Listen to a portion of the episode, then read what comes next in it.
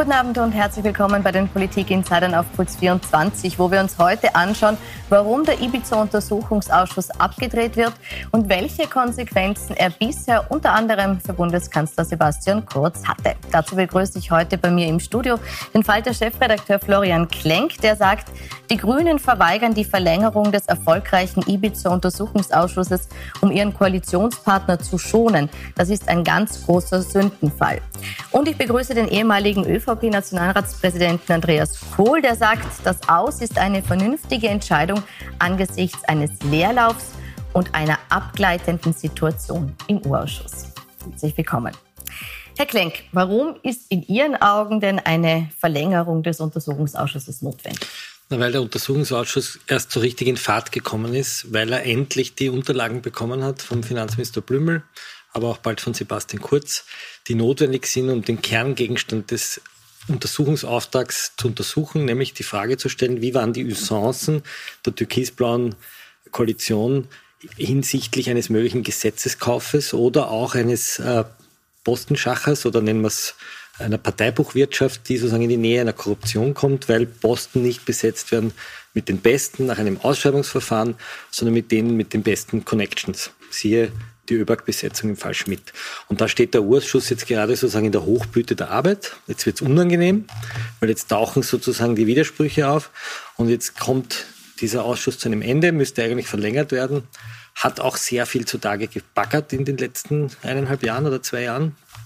Und jetzt wird er diskreditiert, wird als eine Löwinger Bühne äh, bezeichnet, die also nur ein Polittribunal sei die Abgeordneten, die dort eigentlich, ich bin dort relativ oft, äh, die sehr ruhige Fragen stellen, werden wie wild geworden dargestellt und die Politiker, die sich eigentlich sehr unhöflich benehmen als die Gejagten. Und das, das schauen wir uns im Detail noch an, was, drüber, äh, was, was im Detail passiert. Zum Ende nochmal, Herr Kohl, spricht jetzt nicht, nachdem Herr Klenk das ausgeführt hat, einiges dafür, das Parlament jetzt da in Ruhe seine Arbeit abschließen zu lassen? Was Herr Klenk gemeint hat, ist die Meinung einer kleinen Untersuchungsausschuss, Interessentenblase. Wenn man die Meinungsforschung sich anschaut, 30 Prozent der Österreicherinnen und Österreicher halten den Untersuchungsausschuss für nützlich. 40 Prozent halten ihn für total schädlich und schlecht. Und weitere 30 Prozent sagen, ist eh wurscht, interessiert eh keinen Menschen. Also äh, warum soll man dieses Spektakel verlängern? Man hat es schon einmal um drei Monate verlängert. Was in den weiteren drei Monaten noch bewiesen werden soll, ist mir schleierhaft, denn in den jetzigen Punkten, die Herr Klenke ja angeschnitten hat, nämlich Gesetzeskauf, Postenschacher, äh, äh, äh Parteispenden, illegale Parteispenden, ist nichts herausgekommen. Aber so wie Herr Klenk sagt, liegen ja jetzt ganz entscheidende Unterlagen das erst stimmt vor. Ja nicht. Das stimmt ja nicht. Was man bis jetzt nicht gefunden hat, findet man auch in diesen Unterlagen nicht. Man ist auf Beifang aus. Alles, was im Unterausschuss bisher wirklich die Öffentlichkeit auch dann zum Teil interessiert hat, war ja Beifang. Das heißt, hat mit den eigentlichen Untersuchungsgegenständen wenig zu tun. Und man ist auf Beifang aus. Ist man auf Beifang aus? Das ist leider falsch. Ähm, man hat erstens einmal eine ganze Menge von FPÖ-nahen Vereinen identifiziert, die am Rechnungshof vorbei Spenden bekommen haben aus der, Indust aus der Industrie, aus der äh, Immobilienbranche, aus der Glücksspielbranche, die ganz offensichtlich Scheinrechnungen waren, weil keine Gegenleistung waren. Es gibt eine Anklage gegen Heinz-Christian Strache, ein Strafantrag, der ist mittlerweile, geht in den Gerichtssaal wegen Gesetzeskauf im Kranken Brickauf-Gesetz. Ähm, und es gab eine Verfahrenseinstellung wegen Verjährung gegen den äh, Ausschussvorsitzenden äh, Sobotka, äh, wo die Staatsanwaltschaft festhält, dass ein grundsätzlich ein Korruptionsdelikt vorliegt, das aber verjährt ist. Also es ist nicht so, dass da nichts hervorgekommen ist. Und wir haben die vielen, vielen Chats des Herrn Schmidt lesen können, in denen ganz klar steht, dass der Herr Schmidt seinen Job nicht bekommen hat, weil er der Beste ist. Das sagt er selber, weil er sagt, da gibt es einen Bifke und der hat internationale Erfahrung und ich habe das nicht. Und du bist Familie und wir kennen das alles, wir müssen das nicht nochmal breitreten. Äh, das heißt, man hat auch hier Einblicke bekommen, dass es offensichtlich einen Abtausch gab zwischen der Besetzung eines Casino-Vorstandes und der Zustimmung der FPÖ zur Besetzung des Herrn Schmidt. Also so zu tun, als würde da gar nichts rauskommen, ist einfach faktisch leider falsch. Also gab es den Hauptfang und deshalb Ihre Analyse ist ebenso falsch. Denn gerade bei der Besetzung äh, des Thomas Schmidt im ÖBAG hat die für mich maßgebende Stelle, nämlich der Aufsichtsrat, der Aufsichtsratsvorsitzende, die Mitglieder des Aufsichtsrats, haben bestätigt, dass ein ordentliches Verfahren war, dass der Beste zum Zug gekommen ist und die Ergebnisse der ÖBAG sprechen auch für sich. Was den, Gesetzes, was den, Gesetzeskauf betrifft, so äh, gibt es ein Strafverfahren, äh, wo es versucht wurde, bei, bei, bei einem, ich sage den Namen bewusst nicht, der ist unschuldig, äh, ein Beschuldigter Unschuldsvermutung, äh, dem man Geld angeboten hat, damit ein Gesetz kommt. Das Gesetz kam aber nicht deswegen, sondern kam überhaupt, das Brickkraftgesetz. Äh, und die Parteispenden an die FPÖ-nahen Vereine sind zur Gänze alle Strafverfahren eingestellt. Ja. Alle Strafverfahren eingestellt. Und beim Ausschussvorsitzenden Sobotka ist nur festgestellt worden, dass es Leistungen der Novomatik an das Alois Mock Institut gegeben hat, wobei die Verschuldensfrage oder ob die illegal waren überhaupt nicht ja. geklärt wurden, sondern denn äh, Sobotka hat mit Recht darauf hingewiesen, das waren Sponsorverträge und die Novomatik, das muss man auch sagen, hat ja rund über das ganze Land Kultur, Sport, Wissenschaft, mit reichen Beträgen gefördert und das ist zum Wohl des Landes.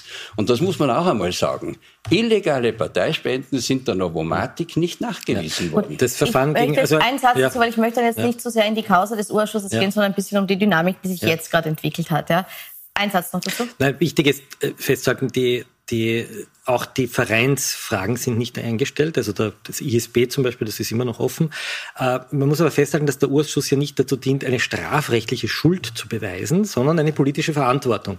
Und das, was in dem Urschuss sehr gut gelungen ist, ist zu zeigen, wie eine Glücksspielfirma, wie mehrere Glücksspielfirmen, aber auch wie Postenbesetzung im staatsnahen Bereich vorgegangen sind. Der Aufsichtsrat, also das Kontrollorgan, das, den Satz muss man schon noch sagen, weil Sie sagen, der Aufsichtsrat hat den Herrn Schmidt muss bestellt. Sie haben gesagt, ja, der Aufsichtsrat hat den Herrn Schmidt bestellt, also er sei sozusagen Luppenmeier bestellt. Was Sie nicht dazu sagen, ist, dass aus diesen Chats sehr wohl hervorgeht, dass Herr Schmidt sich diesen Aufsichtsrat ausgesucht hat und kurz sogar Vorschläge gemacht hat, wer in diesem Aufsichtsrat drinnen sitzt. Also der hat sich sozusagen die Wurst den Hund ausgesucht oder der Hund die Wurst, je nachdem, äh, wie man aufeinander aufpasst. Ähm, aber so, dass das eine unabhängige Bestellung ist, ist einfach falsch. Da wird sich, kann man nachlesen. Da wird also, sich der Herr Gewerkschaftspräsident Katzians bei Ihnen sehr bedanken. Der ist nämlich Aufsichtsrat und hat Schmidt gelobt, hat das ja. Gesetz gelobt. Zwei Drittel der Aufsichtsräte werden eben nicht vom Finanzministerium ja. bestellt. Daher haben Sie wieder die Halbwahrheit gesagt. Ja. Man kann diese Diskussion, weil Sie haben sie schon geführt, auch gerne auf unserer Homepage nachschauen. Die gibt's schon. Ich möchte jetzt ein bisschen nochmal beim Aktuellen bleiben, nämlich der Tatsache, dass äh, die Grünen eben nicht dafür stimmen, diesen Untersuchungsausschuss zu verlängern. Kritisiert wird das vor allem oder unter anderem auch deshalb, Herr Kohl, weil äh, die ÖVP sich eben beim Liefern von Beweismaterial sehr viel Zeit gelassen hat und der Vorwurf jetzt der ist, dass man sagt, man hatte eine, hat eine Ermittlung damit herausgezögert und man sieht das auch als eine Respektlosigkeit gegenüber dem Parlament, dass er die Aufgabe hat, die Regierung zu kontrollieren. Verstehen Sie die Empörung darüber, dass man sagt, das ist respektlos dem Parlament gegenüber? Nein, die Empörung verstehe ich überhaupt nicht wegen der Respektlosigkeit. Ich verstehe die Empörung, weil die Strategie der Opposition aus einem Ibiza-Untersuchungsausschuss ein Kurz muss weg politisches Tribunal zu machen, wird nicht verlängert. Und das ist ja der Grund, warum ich meine, dass es auch im Interesse des Parlaments ist, dass dieses äh, beschämende Schauspiel der Umfunktionierung eines parlamentarischen Untersuchungsausschusses in ein politisches Tribunal unter dem Motto Kurz muss weg dass das beendet wird. Das schadet dem Parlament. Gab es diese Zweckentfremdung und wird das Parlament durch den Untersuchungsausschuss selbst beschädigt? Nein, das gab es nicht. Und jeder, der sich dafür inhaltlich interessiert, kann auf die Website des Parlaments gehen und sich die Protokolle mit den Auskunftspersonen durchlesen. Das sind stenografische Protokolle, also das ist ganz genau abgeschrieben. Man kann es nicht sehen, aber man kann es lesen. Und äh, die gerade die Opposition hat im Gegensatz zu früher, wo ich, ich erinnere an manche Auftritte von Peter Pilz, wo es wirklich sehr hektisch zugegangen ist, sehr polemisch zugegangen ist, äh, man lese sich einfach das Protokoll von Sebastian Kurz durch. Das sind ganz normale Fragen, ganz normale Fragen nach seiner politischen Verantwortung. Und die, die sich dort schlecht benommen haben, das waren leider sehr oft die Auskunftspersonen. Ein Finanzminister, der sich entschlägt, was sein gutes Recht Was sein gutes Recht ist. Er ist Finanzminister und sagt vor dem äh, Nationalrat, wenn ich aussage, könnte ich mich möglicherweise strafrechtlich belasten. Das finde ich nicht ganz, das finde ich zumindest einmal politisch interessant. Das ist sein Recht, aber es ist einmal auffällig. Na ja, hat ja, recht gehabt. Ein Bundeskanzler, der... Ja, die Anzeige ja, ein, gegen den Bundeskanzler, Bundeskanzler, zeigt ja, dass man sehr aufpassen Nein, nein, man muss die Wahrheit Eine sagen. Eine bissige Geschichte. Der Bundeskanzler, der dort Aussagen macht, die zumindest laut dem Einleitungsbeschluss der WKStA inhaltlich falsch sind. Ob sie strafrechtlich sind, wird der Richter beweisen. Äh, Leute, die sagen, sie wissen nicht, mehr, ob sie einen Computer gehabt haben. Äh, die ganze Geschichte mit den Chips und der Wurstsemmel. Der Herr Greiner hat einmal in eine, es war übrigens ein Käse-Kornweckerl, wir haben es recherchiert, einmal hineingebissen. Das hat nicht einmal mehr gemerkt. Aber das ist ja alles ein Framing, um, und da verstehe ich Sie als ehemaligen Nationalratspräsidenten nicht, dass dass der Nationalrat und gerade die Minderheit des Nationalrats hat ein heiliges Recht, nämlich die Kontrolle der Exekutive. Und das funktioniert dort eigentlich sehr, sehr gewissenhaft und sehr gut vorbereitet. Die Frau Crisper und der Herr Greiner sitzen dort, lesen ihre Akten und stellen Fragen. Und die ÖVP tut aus dem so, als wäre das ein wild gewordenes Kasperltheater. Und das, das finde ich eigentlich nicht gut. gut. Das könnte genau. ich jetzt ein bisschen abklären. Ja. Herr Kohl, ich muss äh, noch antworten. Äh, kurz. Kurz. Für mich ist ein Gleichnis wie man mit Kabinettschef Bonelli umgegangen ist. Und das kennzeichnet den gesamten Untersuchungsausschuss. Er war, er war als Auskunftsperson geladen, wusste nicht, dass ihn ein Ausschussmitglied angezeigt hat, war Beschuldigter, ohne es zu wissen. Die Verfahrensrichterin hat das herausgefunden hat mit dem Verfahrensrichter und dem Präsidenten gesagt, er ist Beschuldigter, wusste das nicht, äh, sollte daher nicht befragt werden. Die Ausschussmehrheit hat Verfahrensrichter und Präsidenten niedergestimmt und hat den Beschuldigten Bonelli trotzdem vernommen. Das ist mir in meiner 30-jährigen parlamentarischen Erfahrung noch nie vorgekommen und ist ein unglaublicher Willkürakt. Können Sie kurz erklären, was der Willkürakt ist? Weil es, ist ja, es wurde ihm mitgeteilt vor der Befragung, das heißt, er konnte sich entschlagen bei Fragen, weil ihm sein Beschuldigtenstatus bewusst war. Warum hätte man ihn trotzdem an der Stelle nicht befragen sollen? Weil es die beiden Verfahrensrichter und der Präsident gesagt haben. Er konnte sich nicht darauf vorbereiten, er hatte keine Akteneinsicht, er wusste nicht, weswegen er beschuldigt war. Und so etwas macht man nicht. War das ein Fehler? Nein, weil er kann sich ja entschlagen. Er kann ja das sagen, hat man ihm aber dann vorgeworfen, dass er sich, sich wenn er sich entschlagen hat. So aber, ich gehe mal, aber ich gehe mal davon aus, dass der Kabinettschef des österreichischen Bundeskanzlers, wenn er darüber befragt wird, wie Posten in der Republik vergeben werden, wenn er wahrheitsgemäß antwortet, sich nicht belastet. Und wenn er das Gefühl hat, er belastet sich, dann hat er offensichtlich ein politisches Problem. Da sind wir doch einer Meinung, oder? Er hat die Grundrechte ja. wie jeder und ja. dieser Willkürausschuss hat die Persönlichkeitsrechte der Menschen in europäischer Einmaligkeit verletzt, gegen die Grundrechtscharta. Gut, Sie sagen jetzt ein Willkürausschuss. Es ist äh, trotzdem so, dass wenn der jetzt beendet wird, Mitte Juli, äh, es die Möglichkeit gibt, einen neuen Ausschuss einzuberufen, der wahrscheinlich auch kommen wird. So schaut es im Moment aus, wo man dann auch den Untersuchungsgegenstand noch ein bisschen anders definieren kann. Wenn jetzt den Grünen klar ist, dass sowieso weiter ermittelt wird, warum entscheiden Sie sich für diesen Weg? Warum sagen Sie nicht gleich, okay, wir stimmen mit der Opposition und lassen die Arbeit in einem durch weiter passieren? Ich glaube, dass dieser Neubeginn, ich glaube auch, dass bin nicht so ganz sicher, dass er kommen wird. Aber wenn er kommen sollte, wird der Untersuchungsgegenstand zu definieren sein. Beim ersten Untersuchungsausschuss wurde zwar, hat der Geschäftsordnungsausschuss zwar die Untersuchungsgegenstände eingeschränkt, weil es sind fünf Untersuchungsgegenstände.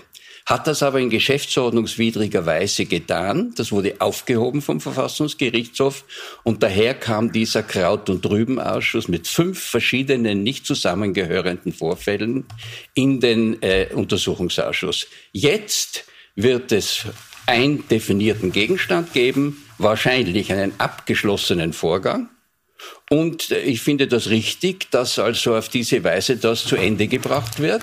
Niemand äh, hat dagegen Einwände, glaube ich. Und vor allem kann man, um das Kostenargument zu entkräften, äh, mit dem Parlamentspräsidenten vereinbaren, dass Akten, die nicht eingesehen werden konnten, bis zum nächsten Untersuch, bis zu einer gewissen Frist äh, behalten werden. Das ist ja eine Möglichkeit, die die Präsidialkonferenz entscheiden kann. Heißt das, die Aufregung ist eigentlich ein bisschen um nichts? Nein, die Aufregung ist überhaupt nicht um nichts, sondern dieser Untersuchungsausschuss hat unglaublich viel an den Tag gebracht, hat Wissen generiert. Wir können das nachlesen. Und es hat Wissen generiert, dass die ÖVP interessanterweise, überraschenderweise fast mehr belastet hat als die FPÖ. In der Art und Weise, wie ganz wichtige Jobs, nämlich zum Beispiel der Vorstand der ÖBAG, ein 28 Milliarden Euro Etat, äh, vergeben werden.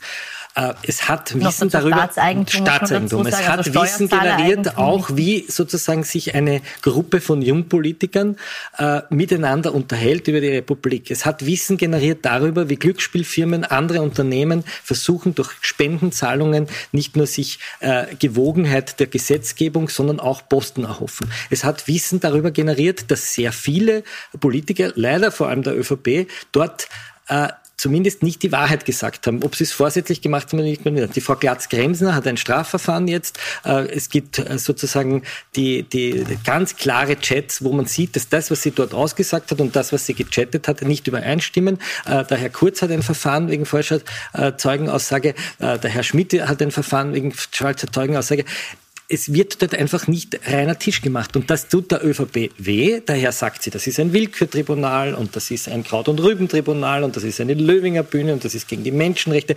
Ich habe immer gedacht, die ÖVP ist die Partei von Law and Order, von Leistung und Gerechtigkeit, von Fairness und Rechtsstaatlichkeit. Und dort kommt man drauf, dass das ein bisschen anders ist. Und auf einmal kommt ein, würde ich mal sagen, ein bisschen ein wehleidiges Gezeter, dass man, wenn man einem, einer, einer parlamentarischen Minderheit Rede und Antwort steht, so tut, als würde man vor irgendeinem einem Willkürtribunal in, äh, in, in, in, einem, in einer Diktatur stehen. Also das Framing finde ich schön, aber Sie glauben es, glaube ich, selber nicht ganz. Ich zitiere hier einen völlig unverdächtigen Zeugen. Das ist der ehemalige Chef der Staatsanwälte Jarosch, sicherlich keiner Partei zuzurechnen. Der hat im Fernsehen völlig klar und deutlich gesagt, dieser Untersuchungsausschuss wird viel mehr zum Anpatzen der politischen Gegner verwendet als jeder andere bisher. Und klarer kann man das in der kühlen Sprache eines Staatsanwaltes nicht sagen. Es ist ein politisches Tribunal. Wenn man alle, ich habe also die Möglichkeit gehabt, auch eine Sensation, bevor irgendjemand anderer die Anschuldigungen gegen den Bundeskanzler lesen kann und das veröffentlicht wird, hatte schon eine Zeitung und man kann in der Zeitung. Der Sebastian Kurz hat, hat den Akt hergegeben. Herr, Herr, Präsident, der Sebastian das Kurz. Sie doch wohl selber ich nicht. kann es beweisen. Jedenfalls, Sebastian Kurz hat den Akt hergegeben. Da kennen Sie an dem Dokument. Auf jedenfalls zack, zack. hat jemand in der Zeitung schon lesen können. Und das kann ich auch, weil ich auch die stenografischen Protokolle ja viele, ja. viele Jahre gelesen habe, weiß ich ganz genau, dass hier nicht einmal die Unwahrheit gesagt wurde. Vom Vorsatz rede ich gar nicht. Der Vorsatz wird ja hin und hin in Frage gestellt. Aber wieso meinen Sie, dass hier nicht die Unwahrheit gesagt wird, wenn so Aussagen gegenüberstehen wie äh, ich bin informiert gewesen, nicht mehr und dann sagt man, äh, du bekommst alles, was ich will. Ist das kein inhaltlicher Widerspruch? Das ist kein inhaltlicher Widerspruch. Doch, wenn, er hat gesagt, entschuldigen er hat Sie, lassen Sie mich jetzt diese Frage ja. der Moderatorin beantworten. Sie sind jetzt als Chefredakteur gewöhnt, dass Sie Fragen stellen und sie selber beantworten, aber ich möchte schon selber antworten können. Das kann ein völlig harmloser Kommentar sein, das muss man im Zusammenhang sehen, beschreibend. Der Bundeskanzler sagt, sagt dem, er regt dich doch nicht auf, im Gesetz steht doch eh alles drinnen, du kriegst eh das, was du äh, wolltest. Das ist kein Gegensatz. Und es ist der Bundeskanzler, wenn man die Protokolle durchliest, hat hin und hin gesagt, er hat gewusst, er war informiert, er hat darüber geredet, es wurde in der Regierung darüber geredet, aber seine Wünsche über Aufsichtsräte zum Beispiel wurden nicht erfüllt. In zwei Fällen die Namen genannt und das stimmt. Die Entscheidung hat der Finanzminister getroffen. Der hat entschieden, hat das unter Eid vor Gericht gesagt. Und der Bundeskanzler hat daher die Praxis so beschrieben, wie sie ist. Geredet wird drüber, wichtiger Posten, aber In Österreich gilt die Ministerverantwortlichkeit, nicht die Regierung entscheidet, der also, Minister. Herr Klenk, ist auch der Vorwurf, der jetzt gegen Sebastian Kurz erhoben wird, nämlich dass er vor dem Untersuchungsausschuss falsch ausgesagt hat, an den Hahn herbeigezogen, Nein. weil dieser Widerspruch gar nicht Nein. vorhanden ist? Sebastian Kurz hat gesagt, er, ist, äh, er war nur informiert und nicht involviert. Und gerade das Beispiel, das Sie jetzt gerade genannt haben, dass er zwei Vorschläge macht, zeigt ja, dass er nicht nur informiert wurde über etwas, was ein anderer entscheidet, sondern dass er selbst Vorschläge gemacht hat, ja, auch selbst entschieden hat. Gesagt, es wurde diskutiert. Das war nur ein Zwischenruf.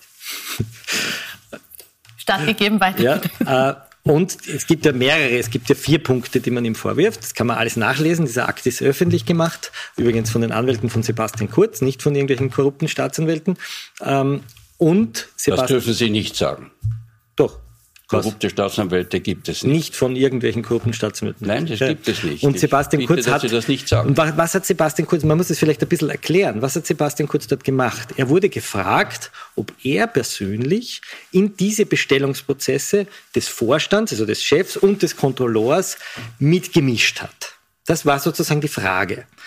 Und Sebastian Kurz ist ja angetreten als Bundeskanzler. Er sagt, ich habe einen neuen Stil und wir wir machen keinen Postenschacher mehr wie früher und Rot-Schwarz und die Leistung muss sich lohnen und die Besten werden's. Und er hat dort seine Rolle nicht offengelegt, sondern er hat immer wieder sehr, mit sehr interessanten rhetorischen äh, äh Winkelzügen so getan, es sei er nur informiert und die Entscheidung treffen ganz andere. Haben. Und das, was man ihn, eben nicht, eben nicht. Und das, was man, da wusste er noch nicht, dass man die Chats vom Herrn Schmidt hat.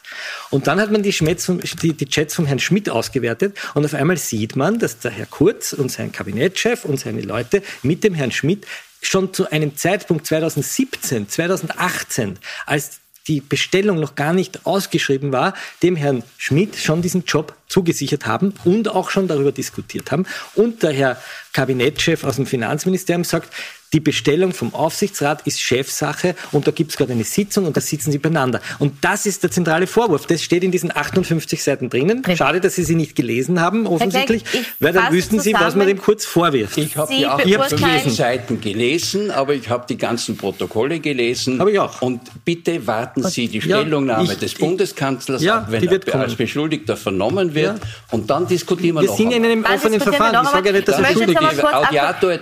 Ich sage ja nicht, dass er schuldig ist. Sie, die ja beide Juristen sind, haben beide diesen Akt gelesen, kommen jetzt zu ganz unterschiedlichen äh, Konsequenzen. Entscheiden wird ein Richter nach der Einvernahme genau. von Sebastian Kurz. Herr Kohl, meine Frage an Sie. Sebastian Kurz hat selbst schon gesagt, selbst wenn es zu dem Strafantrag kommt, also der Richter befindet, man muss jetzt hier vor Gericht ziehen, will er äh, nicht zurücktreten oder keine politischen Konsequenzen ziehen. Äh, obwohl die Neos und die SPÖs der Meinung sind, dass sie sagen, das wäre eigentlich so die rote Linie. Ein Bundeskanzler, der vor Gericht muss, das ist schon zu viel. Warum äh, finden Sie es richtig, dass Sebastian Kurz sagt, er muss daraus noch keine politische Konsequenz ziehen? Weil es sich um Anschuldigungen handelt und im Artikel 6 der Europäischen Menschenrechtskonvention steht ein eherner Rechtsgrundsatz, bis zum Beweis seiner Schuld durch ein unabhängiges Gericht ist jeder Mensch unschuldig. Das heißt, für das, Sie wäre die rote Linie die Verurteilung durch ein Gericht? Davon das sage ich, das möchte ich nicht daraus schließen, sondern ich sage, eine Anschuldigung, eine Beschuldigung, eine Anklage, das sind einseitige Behauptungen haben keine juristische Konsequenz, außer für das Verfahren selber, dass man Beschuldigtenrechte hat und Pflichten. Aber es ist also noch nicht, äh, äh, es ist noch nicht in der Lage, die Unschuldsvermutung äh, außer Kraft zu setzen. Und als Zeuge für diese Meinung rufe ich den Alfred Noll an, Rechtsanwalt, äh, in der Liste Bilds Abgeordneter gewesen, also sicherlich kein Fan äh, des Gedankengut, das ich normalerweise vertrete, oder der Sebastian Kurz, der so, so freundlich anlächelt, äh, sondern äh, auf, einer, auf einer anderen, sehr kritischen äh, Seite. Und der hat genau das gesagt. Er hat gesagt, es ist unanständig, von jemandem zu verlangen, bei Anklage zurückzutreten, weil das die Unschuldsvermutung, in noch einen Satz muss ich sagen, die Unschuldsvermutung zerstört. Und mein Hauptgrund ist der zweite. Da könnte ja jeder kommen. Eine Anzeige machen, oft anonym, ja, Wobei es nicht nur eine Anzeige war, sondern eine Ermittlung also der Staatsanwaltschaft. Nein, es wird ermittelt, es wird angeklagt Aber kein Gericht hat das gesehen und das geht und das in Österreich so einfach, dass dann Regieren unmöglich wird. Herr Klenk, ähm, jetzt da muss man was sagen. Da muss ja, man schon was sagen. Es gibt einen Ehrenkodex der ÖVP.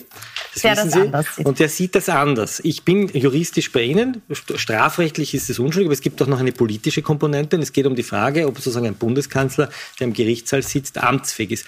Und Ihr eigener Ehrenrat unter dem Vorsitz von Frau Klasnik und Ihr ehemaliger ÖVP-Vorsitzender Spindelecker sieht das anders, hat das unter Feimann anders gefordert. Wir kennen alle das Interview mit Armin Wolf, wo er sagt, dass Feimann zurückzutreten hat, wenn es eine Anklage gibt, dass Kaiser zurückzutreten hat, wenn es eine Anklage gibt. Äh, Frau Klasnik hat das ausgesprochen, es steht in ihren eigenen Ehrenkodex drin.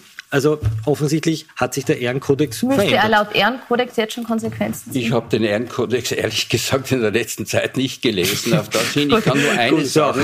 Seit der Gründung der Korruptionsstaatsanwaltschaft äh, sind die Beschuldigungen inflationär geworden. Wir Gut, wissen wir das. Tausende. Ja. Und die Anklagen sind immer nur ein Bruchteil. Okay. Und von den Anklagen ist wieder nur ein Bruchteil Verurteilungen. Und das ist ein neues Faktum, das man berücksichtigen muss. Herr Klenk, Sie haben jetzt auch kritisiert die Reaktion. Sie haben gesagt, da Sebastian Kurz, die ÖVP reagieren jetzt wehleidig. Was hätte er denn für Alternativen in seiner ja, ich hätte ganz eine, Ich hätte einen ganz interessanten Vorschlag. Ähm, wir haben da sozusagen dokumentiert die Aussagen von Kurz und wir haben dokumentiert die Chats von Herrn Schmidt. Wir haben die Rechtsansicht der WKStA, die sagt, das ist der Verdacht der falschen Zeugenaussage. Und wir haben die Rechtsansicht des Herrn Kurz, der sagt, ich hatte keinen Vorsatz. Das Strafrecht kennt für solche Fälle eigentlich etwas sehr Interessantes, nämlich die sogenannte Diversion. Das heißt, die Verfahrenseinstellung ohne Schuldspruch was muss, ist die Voraussetzung? Die Voraussetzung ist, dass der Betroffene die Verantwortung für sein Handeln übernimmt. Das heißt nicht, dass er geständig sein muss, weil sonst würde er ja strafbar handeln. Also er muss die Verantwortung übernehmen. Ich hätte mir, ich habe, ich habe so einen kleinen Traum zu Papier gebracht. Ich habe mir Folgendes vorgestellt. Kurz sagt, okay, liebes Parlament, ich habe dort nicht die volle Wahrheit gesagt. Ich habe da immer wieder Hakenschläge gemacht. Ähm, ich sehe heute, dass das ein Problem ist. Wir haben eine Pandemie, wir haben eine Krise. Es geht nicht, dass wegen diesem Verfahren jetzt die Republik ein Jahr stillsteht. Ich übernehme die Verantwortung. Ich zahle eine Geldbuße in der Höhe von zwei, drei Monatsgehältern an eine karitative Vereinigung und ich bringe das auf die Schiene, was der Alfred Noll mit Alma Sadic in der letzten Legislatur gemacht hat, nämlich ein sogenanntes äh, Parteibuchwirtschaftsverbotsgesetz, eine Kriminalisierung der Parteibuchwirtschaft, die bedeutet, dass jemand, der einen Job nur bekommt, weil er einer Gesinnungsgemeinschaft angehört und ein anderer, weil er das Parteibuch nicht hat, den Job nicht bekommt, das wird strafbar. Damit hätte er sozusagen einen neuen Stil propagiert. Er hätte was übernommen, er wäre nicht strafbar und die Staatsanwaltschaft müsste irgendwann sagen, ja, ja, ja. die Staatsanwaltschaft müsste irgendwann sagen, Case closed rechtswidrig hergeschrieben. Ein eleganter Weg auch für die Reputation um des Landes anderes, und der Politik. Um kein anderes Wort zu nennen, würde ich sagen, es ist ein hintersinniger Vorschlag. Mhm. Äh, warum? Weil die Diversion voraussetzt, dass der Sachverhalt, die Tat begangen wurde. Die Verschuldungsfrage bleibt offen, ja, aber die Tat. Nur, wenn man die Protokolle liest, und die Anschuldigungen, also den vollen Text und die Anschuldigungen, dann sieht man, dass Kurz diese Tat nicht begangen hat. Und daher kann er eine Diversion nicht akzeptieren, weil das wäre ja ein Schuldeingeständnis insofern, dass er den Ausschuss falsch informiert hätte. Und ich kann das nur noch einmal sagen, wenn man alles liest, nicht nur das Plädoyer des Staatsanwaltes, der das im besten Wissen gemacht hat. Ich sage nichts Negatives. Aber der hat seine These untermauert, Falschaussage. Und jetzt muss man den Sebastian Kurz hören, den Beschuldigten, der ihm entgegenhält, Punkt für Punkt, kann in den drei Punkten entgegenhalten, das stimmt nicht, das war keine Falschaussage, weil ich habe ich, das entgegengehalten, ich, ich habe das entgegengehalten. Man kann das jetzt natürlich. Ich habe das entgegengehalten. Sebastian Kurz kann jetzt natürlich daher nicht mehr ausdiskutieren. Denke, wir sind am Ende der Zeit angelangt. Wir werden es aber für Sie weiter verfolgen, wie es weitergeht vom Untersuchungsausschuss. Wir werden weiter verfolgen, wie es weitergeht mit der Wirtschafts- und Korruptionsstaatsanwaltschaft. Ich bedanke mich bei Ihnen für die Diskussion und wünsche Ihnen noch einen schönen Abend auf Plus 24.